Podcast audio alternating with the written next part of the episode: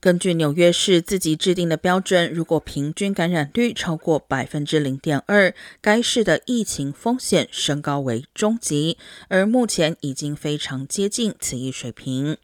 上周四的数据显示，随着 BA.2 亚变种的大范围传播，纽约市每十万居民新增确诊七天平均值已经来到一百九十二例，感染率为百分之零点一九二。不过，市长亚当斯周一早上表示，他可能不会重启强制口罩令和疫苗令，除非还有其他更严重的数据显示疫情正在激增。